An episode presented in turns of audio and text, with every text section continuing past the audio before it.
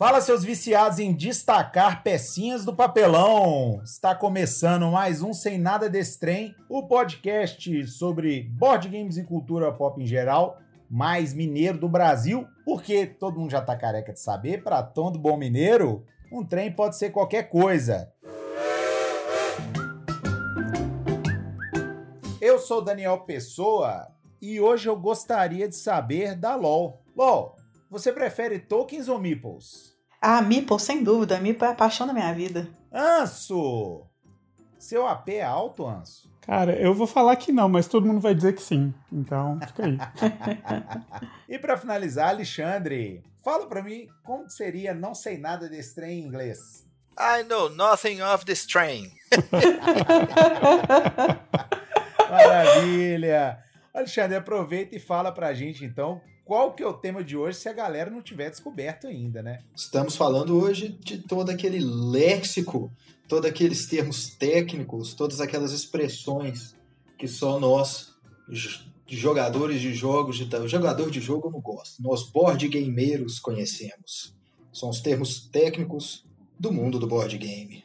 A gente foi recebendo uma quantidade enorme de feedbacks. Foram o quê? Mais de 10 mil e-mails, né? Das pessoas que já estão nos ouvindo, dando feedback para a gente é, sobre algumas coisas que foram faladas no, nos outros programas e as pessoas comentaram bastante sobre os termos que nós utilizamos durante o programa. E a gente teve essa ideia, então, de trazer todo esse glossário do universo dos board games para você. No segundo programa, a gente deu dicas de como se portar na mesa. No terceiro programa, a gente falou dos acessórios e periféricos que ajudam a melhorar a experiência na mesa e também proteger os seus jogos. E hoje, como o Alexandre já disse, nós vamos falar de alguns termos que a gente utiliza com muita frequência ao jogar, negociar, explicar para as pessoas o tipo de jogo e outras cocitas más. É, e a gente sabe que esses termos, né, são todos, né, como o Daniel falou, a maioria em inglês, e a gente sabe que algumas pessoas, né, nem todo mundo tem acesso a aprender o inglês, então a gente vai tentar explicar para vocês conseguirem associar melhor ali o que, que aquele termo está querendo dizer no mais belo português mineiro que existe. Até porque são termos que você vai se deparar muito na mesa de jogo, né? A galera que já joga jogo de tabuleiro há mais tempo acaba usando esses termos em inglês muito ou de tá jogando algum jogo já em inglês e aí você já vai assimilando esses termos ou até por costume mesmo de ouvir os outros falarem. E no, no fim das contas, a gente sabe que tudo que você quer é se enturmar e soar como um expert em board games. Então a gente vai ajudar você a fazer isso. De nada. Pois é, e brasileiro às vezes tem mania de inventar a palavra. No poker, fazer uma bet, a gente costuma falar bora betar. Mas com essas palavras, a gente não usa a tradução delas. E o máximo que a gente faz às vezes é fazer um short dela, né? Usar as siglas. É, fazer um short aí mostrando que a gente realmente usa o inglês no português, né? Nós vamos dividir o programa em duas ou três partes aqui. Primeiro, os termos que estão vinculados ao que você encontra dentro da caixa do jogo, os termos que não são tão pronunciados, mas têm a ver com o ato de jogar, e o terceiro e último, algumas maneiras que a gente categoriza, entre aspas, porque esse também vai ser um outro programa que a gente vai trazer para vocês. Os jogos, vocês vão entender melhor quando a gente começar a falar. Quem quer começar? É, eu posso começar. Então nós vamos começar falando sobre os componentes do jogo. Quando você abre aquela caixa e vê aquele tanto de coisa ali estranha que você não sabe o que, é e todo mundo usa nomes que você não faz nem ideia que sejam. São os tiles, tokens, meeples. É, tiles e tokens são todos né, aqueles de papelão, aquele papel mais grosso, né? E eles são geralmente usados, né? Os tiles são quadradinhos, são hexagonais, podem ser formatos de Tetris também, né?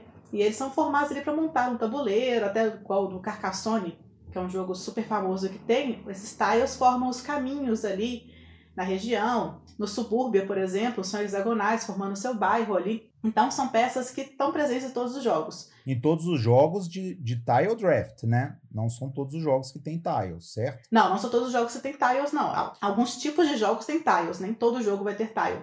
igual a Carolina falou, eu acho que o, o, o mais popular, o mais marcante representante dos jogos que se, se baseiam pesadamente em tiles é o Carcassonne. Né? O Carcassonne é todo em cima de tiles. Qual é a tradução direta para tile, Alexandre? Para quem não entende inglês, tentar visualizar. A tile seria uma peça? Seria um azulejo, né? Azulejo de banheiro é tile, tá? A telha de telhado a gente chama de tile, ladrilho, isso tudo é tile, né? No board game virou essa, essas pecinhas de papelão viraram tiles. O que é curioso porque no Azul, que é um jogo sobre colocar azulejos, a gente não chama eles de tiles, a gente chama de pecinha. Coloridas, bonitinhas, que dá vontade de comer. Exatamente. Até porque eles são feitos, não são feitos de papelão, né? E tile, geralmente, né, a tradução que você acha no BGG são os feitos de papelão. Então, por isso que no azul ele é chamado de pecinha, porque ele é feito de plástico, sei lá, com o material que é usado aqui. De novo, isso no board game, viu, galera? Tile, no, no, quando for telha, quando for azulejo, é feito de outro material. Não vai tentar cobrir a parede do banheiro de papelão, não, que vai dar errado. Eu já fiquei imaginando o teto com carcassone, assim, sabe? Vai ficar uma bacana. Uai, ia mesmo. Só não ia durar, né? Se bobear, comprar um tanto de carcassone para preencher uma parede ia ficar mais caro que comprar os Sem dúvida.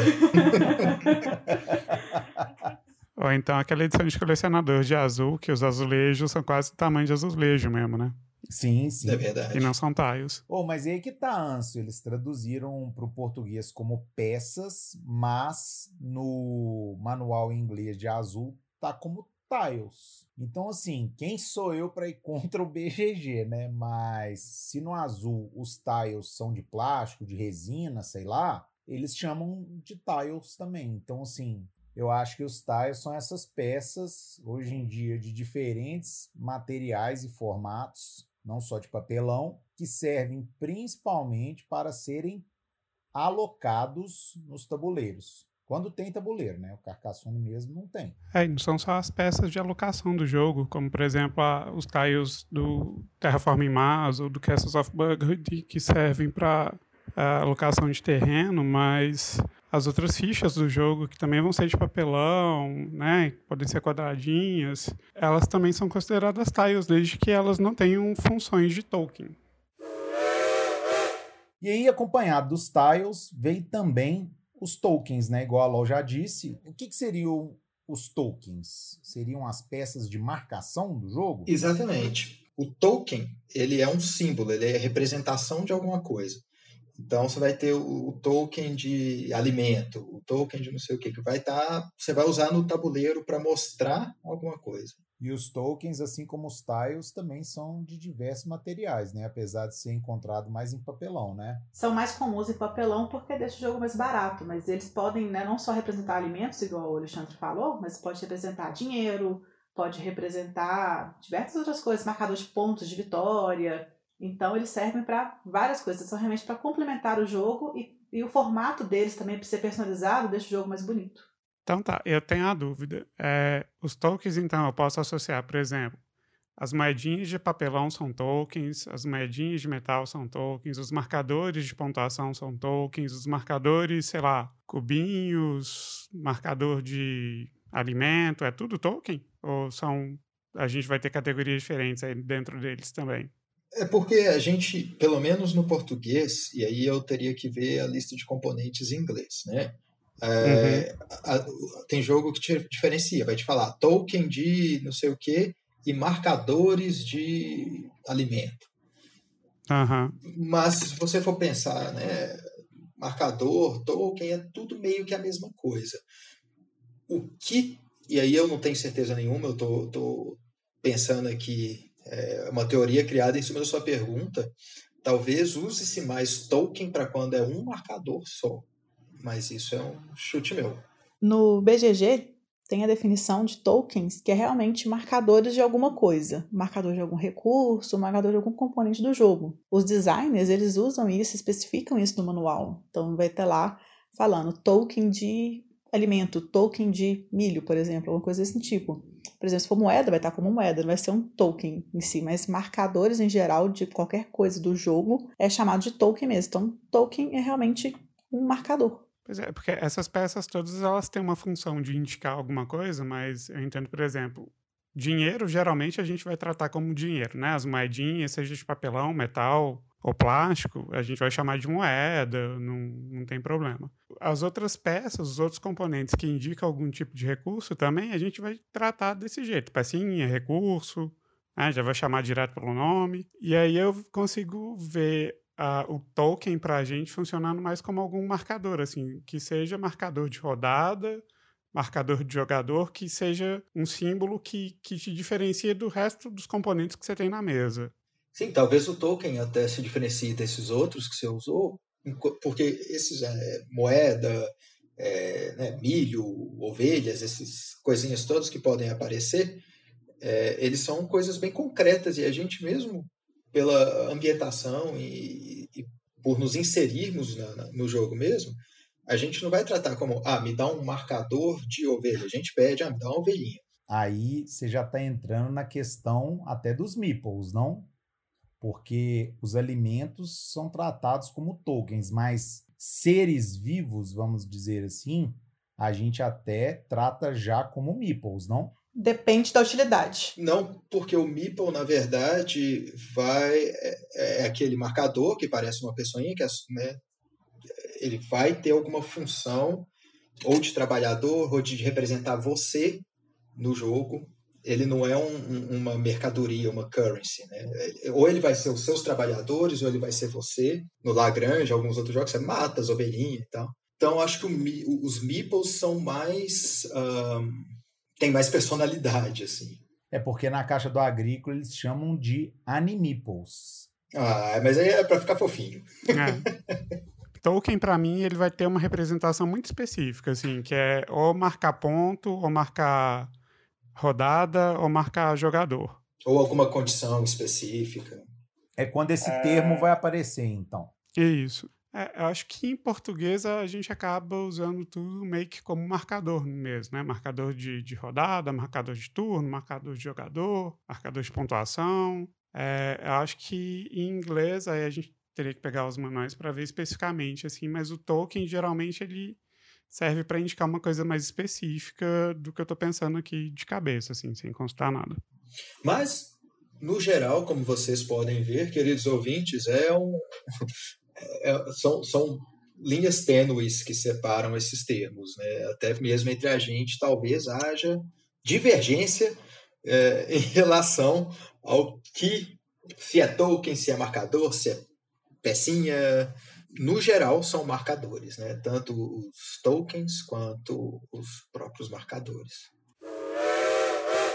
E já que eu falei ali no meio, né, vamos voltar nas peças mais queridas pelos jogadores de board game, que são os meeples, né, gente? Ah, sem dúvida. Eu acho que não deveria existir jogo de tabuleiro antes da existência dos meeples. O dia que foi inventado o meeple foi, assim, a descoberta do Brasil. É, esse termo, né, começou o meeple, foi a primeira vez usado pelo designer do Carcassonne, o Alison Hansel. Olha o Carcassonne. Olha o Carcassonne. Ele foi, assim, divisor de mares, Carcassonne. People vem da expressão my people, que é muito usado no inglês. My people, my people, me, me people, virou meeple, entendeu? Que significa, é igual o Alexandre falou, é a personagem, é o povo vai ser seus trabalhadores no jogo, seus aventureiros, depende da temática do jogo ali. E o mais bacana dele é que essa já está no dicionário, já é uma palavra que existe no dicionário inglês do Oxford Dictionaries. E eu traduzi para vocês aqui o que significa no dicionário para xixquérrimo, que é uma pequena figura usada como peça em certos jogos de tabuleiro, dispondo de uma forma humana estilizada. Que legal, cara. Merece, né? Ah, merece demais. Pô, não, a gente tem que ser muito grato à palavra meeples, porque se vocês forem puxar na memória, antes da gente conhecer esse termo, quando a gente era moleque jogando jogo de tabuleiro, a gente falava ou os meus bichinhos, ou o meu bonequinho, ou a gente só tinha os peão mesmo, né? E lembrando, meeple não é peão. Os primeiros membros de Carcaçones, eles, igual a Ló explicou, eles têm um formatinho mesmo, que tá até na nossa logo aí que são aqueles bichinhos com o corpo arredondadinho e tudo mais. Porém, o que faz a gente amar um jogo de tabuleiro, às vezes, ou os jogos, né? É a criatividade que os games designers têm utilizado para fazer os seus meeples, que tem cada vez ficado mais legais, né?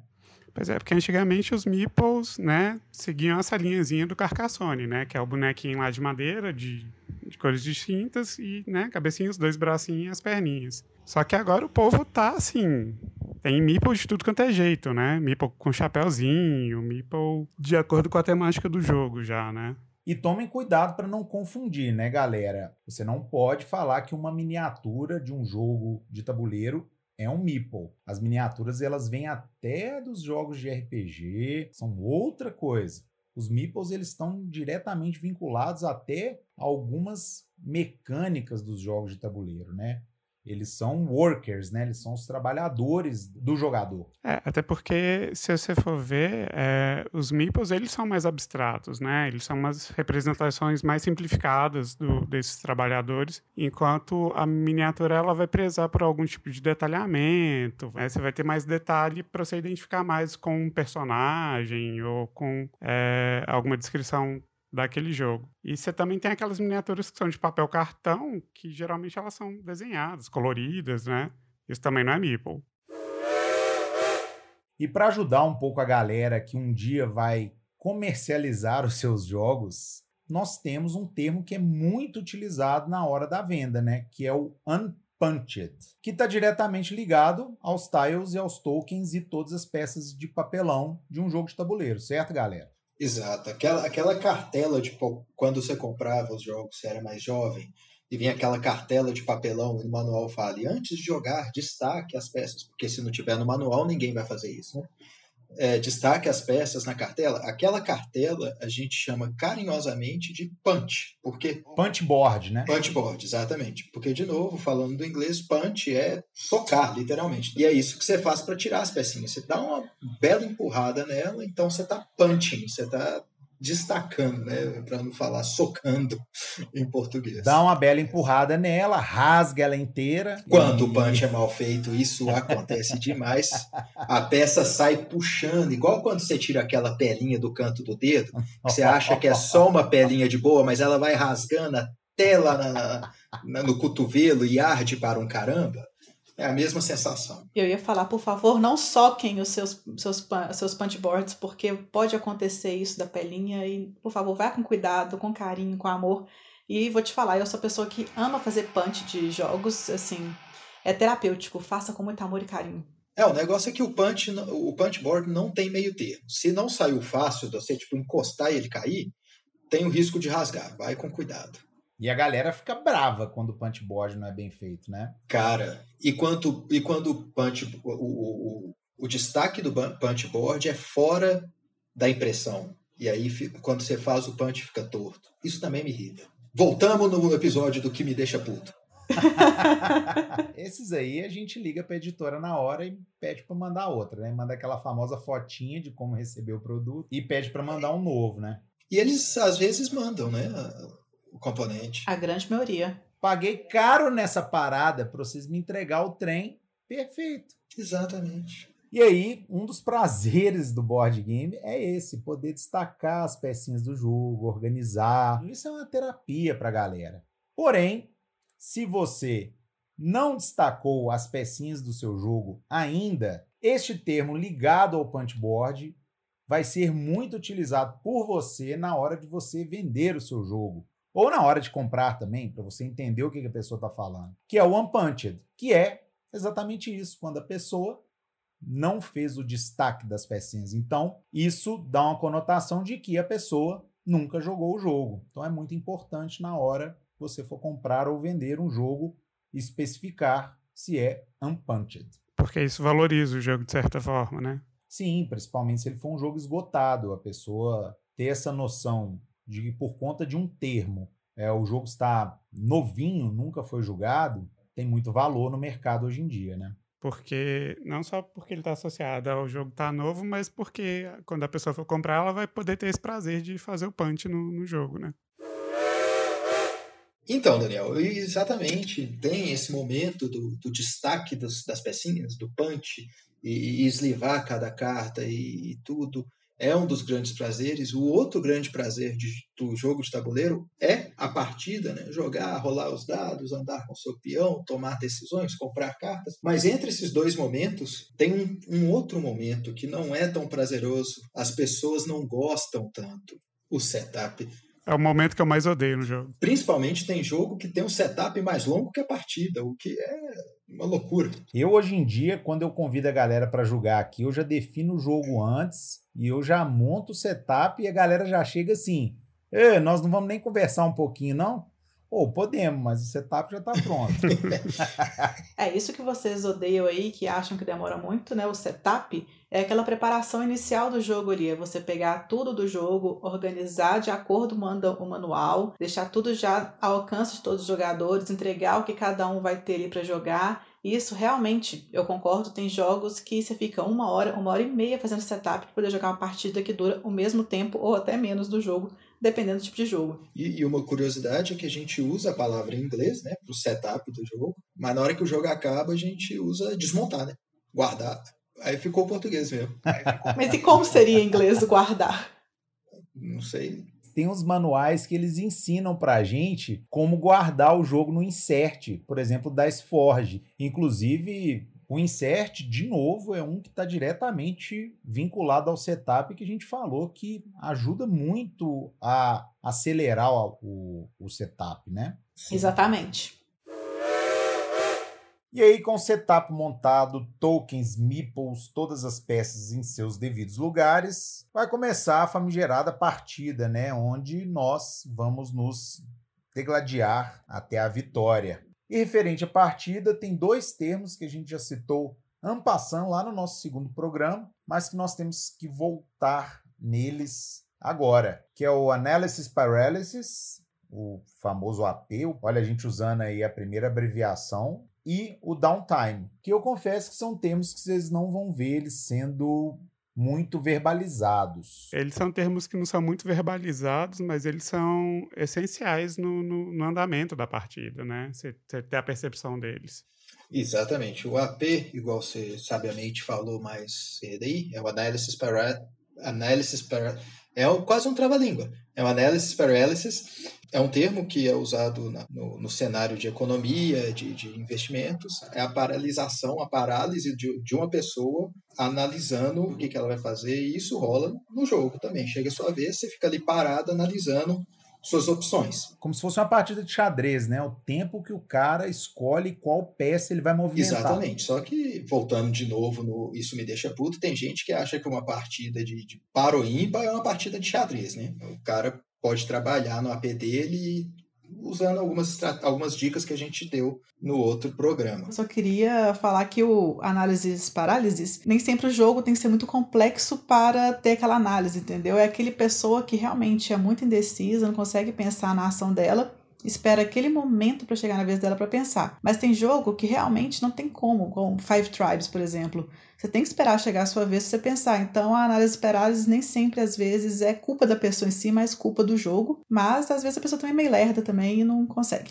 Mas, passando para o próximo termo, que é o downtime, que é diferente do AP, que ele é do jogo mesmo. Ele é que são aqueles jogos que você vai desencadeando ações entre ações ali, e aí a sua ação, o seu tempo de jogo ali, da sua jogada, ela fica muito longa, mas pelo jogo, e não porque você fica parado pensando o que você tem que fazer. É, o, o downtime ele é até percebido por quem não está jogando, né? Olha que engraçado. A jogada de cada um naturalmente demora tanto que depois que você joga, você sabe que cada jogador naturalmente vai demorar, independente do AP dela, né? Então é, é, é interessante isso, né? A diferença dos termos. Exatamente, os jogos são pontos de ação, igual o Tikal, o México, que você, no seu turno, você, nossa, fiz um milhão de coisas aqui, beleza, passou um minuto. Você vê os jogadores, você não precisa, tipo assim, nossa, tem meia hora que você está escolhendo, fazendo coisa e não para de fazer um segundo. É, e o, a expressão downtime é, vem disso, né? Vem de maquinário, de, de, de computador, de, de redes, que é quando você precisa desligar uma máquina numa indústria ou quando cai o servidor, alguma coisa, ele está down. O downtime você não pode fazer nada a não ser esperar. Não é, não é opcional. É, alguns jogos eu acho que eles tentam dar uma maquiada nesse downtime, né? Se a gente pensar, por exemplo, o Wingspan, que no começo as primeiras rodadas as ações acabam sendo muito curtas, mas quando você chega no final do jogo, você tem aquele encadeamento de ação com as cartas, é, o downtime do jogo vai aumentando a cada rodada, né? Só que ele tem umas estratégias que às vezes alguma ação que você faz, ela tem reflexo com os outros jogadores, então isso quebra um pouco o downtime do jogo. E mesmo o fato das ações alternadas, né? O Ink não faz todas as suas, suas ações de uma vez. Você faz uma, o próximo jogador. Isso é. Você está simplesmente diluindo o downtime do jogo. Tá, a gente já falou então de coisas que são pré-jogo, né? Coisas que são durante o jogo. E agora a gente vai falar sobre o jogo, né? Que tal? Inclusive, são termos muito importantes para as pessoas que estão entrando no universo, né, que é o nosso intuito desse programa, trazer você que não joga board game para perto da gente. A gente pode falar que o nosso podcast é um gateway para o universo dos board games. Olha aí! Adorei! Perfeito!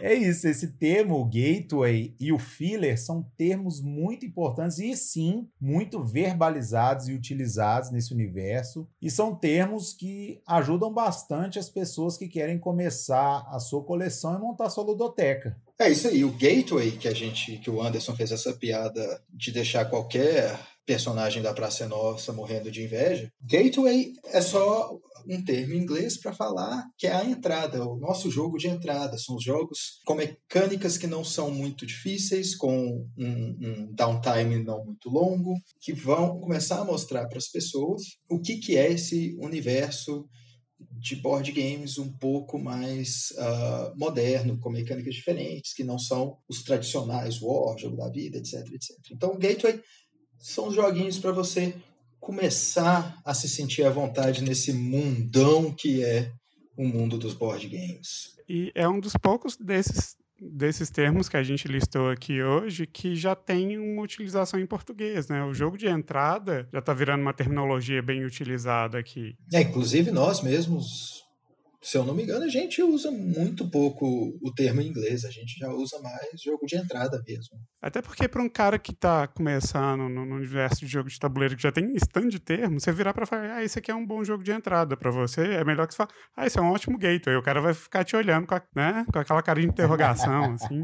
É, eu gosto de falar que o, os gateways são aqueles jogos que, de maneira bem simples, apresentam as mecânicas existentes no, no universo do board game, né? Então, sempre que você pega um jogo mais complexo, você retorna ao gateway game às vezes para falar: ah, é igual aquele lá. Você lembra da ação que tinha naquele joguinho que você jogou lá? Sim, é bem parecida que você vai fazer aqui é mais fácil para a pessoa fazer essa associação de mecânicas, né? Quando ela jogou um jogo mais simples. Sim, você né, mostra como é que é o básico daquela mecânica e quando você for explicar um jogo mais complexo, você fala, então, esse jogo você vai fazer isso igual aquele outro que a gente jogou aquele dia, lembra? Aí a pessoa vai relacionando melhor o jogo, vai pegando melhor e não vai sentindo a complexidade do jogo que está passando agora para ela. E o filler? Qual a diferença do filler para o gateway? Eu acho que estão relacionados por questão de muitos gateways são fillers. Porque fillers são jogos mais rapidinhos, né? São jogos ali entre uma partida e outra que você joga, ou então na fila para poder pagar, né? Que você está jogando ali um double da vida, que é um jogo fillerzinho. Então são jogos para você só distrair ali, passar um tempinho esperando a turma chegar para poder jogar outros jogos. A própria tradução, né, Alexandre, do termo, eu acho que é como se fosse preencher, não é? É, o filler é isso. Você vai ver muito filler também usado em, em, série, né? Tem até aquele episódio que é só um filler. Ele não, é, não vai fazer diferença se você tirar ele, sabe? É, é bom ter ali, você curte aquele episódio, mas a série sem ele ainda é uma boa série, uma má série. O jogo filler é isso. Eu vejo também o jogo filler como, sei lá, ah, vamos jogar um jogo, vamos jogar na casa do Daniel um jogo mais longo. Só que nem todo mundo chega junto, no mesmo horário. Enquanto a gente está esperando todo mundo chegar, ah, vamos jogar um fillerzinho aqui que é só para matar tempo. Sabe? É tanto que a gente usa no diminutivo, né? Como a gente brincou no início do programa. É um fillerzinho, gente. É só para. Só para ter um gostinho. É, e dificilmente você vai fazer uma noite só de jogos filler, né? Porque é isso, o filler, se você jogar demais, vai te enjoar igual você, você ficar assistindo só filler de série. Você coloca um filler no meio pra, pra dar essa quebrada, assim né, entre um jogo e outro também. Ou até para encerrar a noite, né? Com chave de ouro. Sim. Exatamente, encerrar a noite é melhor. Você jogou um jogo pesado, então vamos jogar um joguinho aqui rapidinho só para distrair a cabeça para ir leve para casa. É, e vamos ser honestos que quando é no, no final a gente fala, ah, vamos jogar um, um filler rapidinho aqui. Na verdade, são três, quatro partidas para terminar. Sempre. Gente, para quem não tem dinheiro para comprar jogo, para quem não gosta de gastar dinheiro com jogo, mas gosta de jogar, tem um termo muito utilizado pela galera que é o print and play, que também tem shortcut, né, que é o PNP. Quando você encontrar essa sigla aí, já saiba que é o print and play, que a tradução direta dela, peraí que meu computador travou. Não é isso que é a tradução, não. Pode falar, Alexandre, pode falar. A tradução direta de print and play é imprimir e jogar. Então é isso, literalmente é isso que você faz. Você pega o arquivinho, imprime, dá aquela tesourada magnífica, se precisar separar os componentes e tá lá pronto para se jogar. Vale lembrar aqui que não é pirataria, viu, gente? Não, de maneira alguma. Várias vezes os print and plays, ou todas as vezes, os print and plays são disponibilizados pelas próprias editoras. Ou são jogos que a galera desenvolveu pensando para ser print and play mesmo. Não foi um joguinho que o cara desenvolveu na casa dele ali, não encontrou uma editora para lançar, ele foi lá, botou em um portal, a galera faz o download testa. Muitas vezes vira um jogo de editora, certo? Tem uma editora agora, ela é mais nova, mas não sei quanto tempo mais ou menos que ela tem, mas é bem recente que eles estão fazendo, chama Diceberry eles estão fazendo financiamento dos jogos delas para ser mensal. Você paga ali 10, 20, 40 reais no máximo e você recebe por e-mail o jogo para imprimir. E eu acho que se você paga mais, você recebe o jogo em casa, mas ele é todo ecológico, todo cheio de coisa. Eu acho bem bacana. Chama Diceberry Editora, depois vocês procuram. E essa questão de recortar, colar, produzir esse jogo print and play não deixa de ser uma diversão lúdica também, né? Sim, sem dúvida. Você, você entra em mais contato com o jogo ainda, né? Você se sente produzindo o seu próprio jogo. Você acaba entrando mais dentro do jogo ainda, né? Tipo assim, se relacionando mais com ele, porque foi você que suou a mão ali para cortar tudo bonitinho, retinho, sem ficar torto. Cara, e você encontra muito jogo famoso, premiado, que as editoras disponibilizaram para você imprimir. O que eu tenho conhecimento, eu acho que o mais famoso aí dos últimos dois anos que o próprio game designer disponibilizou foi o Root, né? Vocês sabiam? Não, oh, não sabia. É, também não sabia, olha só. Sério? Eu achei que você falou o Against Humanity. Também achei. não, de verdade. O Root tem um print and play oficial dele. Você consegue ba baixar lá no Board Game. Olha só. Nós vamos deixar o link lá na descrição do programa, no Instagram no Anchor FM para você poder fazer o um download dos seus jogos. Pois é, é massa falar que é isso, né? Tem, tem editora que usa o print and play para você ter tipo uma degustação do jogo deles, né? Acho que Kingdom não fez isso. Tem outros jogos que fazem isso, te dão ou uma variação ou só um, uma pequena parte do jogo. E já outras editoras é igual a Carol falou, assim, é o jogo completo, ele foi desenvolvido, pensado e lançado para você jogar só nessa forma. Né? E aí você tem o jogo todo lá para você. É, a PP Games está fazendo na, agora na quarentena, ela fez essa jogada que foi maravilhosa, que foi o bandido, que teve a, né, o modo de jogar o bandido Covid, né, que você tá se prevenindo ali, entendeu? Acabando com o vírus, quem dera fosse fácil assim. E também o King Domino, né, que ela já tinha um tempo atrás feito essa essa promo, né, do King Domino para dois, em versão reduzida. E agora eles relançaram para você imprimir em casa e eu achei assim, uma jogada maravilhosa deles. E é isso, cara. Eu recomendo até você ir no Google colocar top 10 print and plays do ano 2020, 2019, por aí vai, que com certeza vai ter algum artigo te indicando os melhores para você produzir em sua casa. E a palavra print você vai encontrar em outro termo, porém com um significado bem diferente, que é o out of print. O que é o out of print, Alexandre? Fora de impressão, não está sendo mais feito, acabou, já era, tá caro na Ludopédia. Famoso esgotado. Uhum. Esgotou, é hora de vender três vezes mais caro na Ludopédia. e qual o jogo esgotado que vocês queriam que não tivesse out of print, hein? Great Western Trail. Caverna. É só ele voltar para retail, né? Pra já entrar no próximo. É, esse ano, Ai, que chique. Pois é, e para finalizar o programa, tem os jogos que são os retails, que são nada mais nada menos que os jogos que você encontra na grande maioria das lojas perto de você. É, exatamente. Eles são jogos, né, que são vendidos pelas editoras em lojas, tudo são a versão normal do jogo, né? Podem se diferenciar de versões de financiamento coletivo, versões de aniversário. Então são versões vendidas para todo mundo, para poder diferenciar daqueles que são vendidos especiais, que seriam os mais completos, com bônus, com promos e afins. Sim, mas às vezes as editoras lançam para todo mundo as versões de aniversário também, né? Acho que ela não vai ser classificada como uma, uma retail version, né? Ela vai ser tipo uma limited edition, anniversary edition, alguma coisa assim, para falar que ela tem um diferencial. A retail version geralmente é para a gente falar isso. Ó, essa aqui é a edição como zona acaba até servindo mais para fazer a distinção de jogos de, de, financiamento coletivo, né? Igual a Alô falou, igual a versão de Kickstarter, que também é conhecida como versão KS, né, Alexandre? Sim, sim, KS, que por muito tempo eu achei que era só a garrafinha de Coca-Cola. Na mesma praça. Hoje tá bom, viu? Quando você pega um jogo em financiamento coletivo, seja no Kickstarter, no KS ou, ou no Catarse, que é o brasileiro, tem aquelas metas que vão ser desbloqueadas, né? E não necessariamente isso vai encarecer o valor da contribuição que você deu para comprar o jogo. Então isso é muito bom, que você pega a versão de financiamento coletivo completaça pelo um preço até mais barato do que vai chegar a versão retail. Sim. Exatamente. Mas o contrário também pode acontecer, né? Tipo, a versão KS ou Kickstarter, vide aí os financiamentos de Zombicide, né?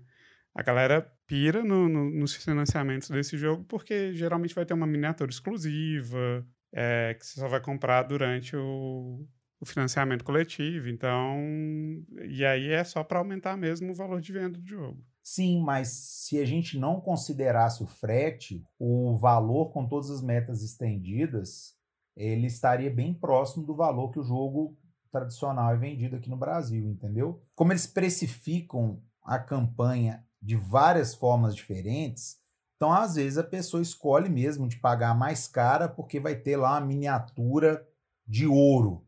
Aí é um problema dela, mas se você pega a versão mais simples que fala custa tanto com todas as metas estendidas, o preço é bem próximo ao que é vendido do jogo retail.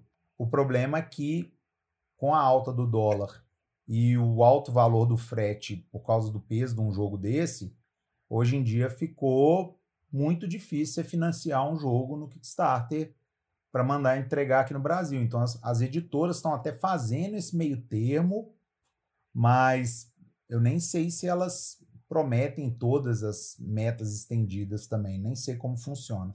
Pelo menos as que eu já vi estão com as metas estendidas. Eu acho que eles conseguem negociar um frete mais barato pela quantidade que eles trazem. Tanto é que eles fazem até meta meta ou tudo ou nada, né? Porque se não conseguir aquele tanto X, não compensa trazer porque o frete vai ficar muito caro. Sim, é, essa parte de financiamento coletivo merece um, um episódio só para eles, né? E nós vamos fazer. Ah, você falou, ah, tá falado. Eu que manda aqui. Manda mesmo. Pois é, galera, a gente trouxe o tema retail só para você se identificar e se apegar a ele mesmo, porque infelizmente os jogos especiais estão cada vez mais difíceis de conseguir aqui no Brasil.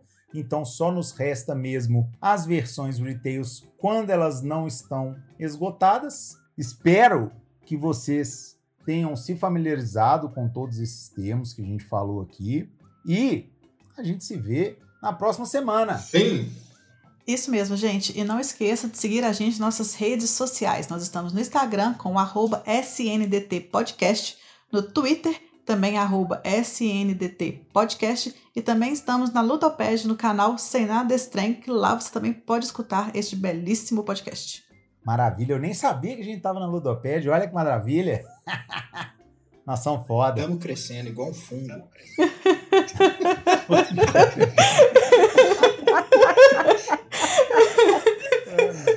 ah, demais, e é isso, depois dessa piada infame do meu querido Alexandre Ziviani, chegamos à estação final de mais um programa. A gente se vê semana que vem.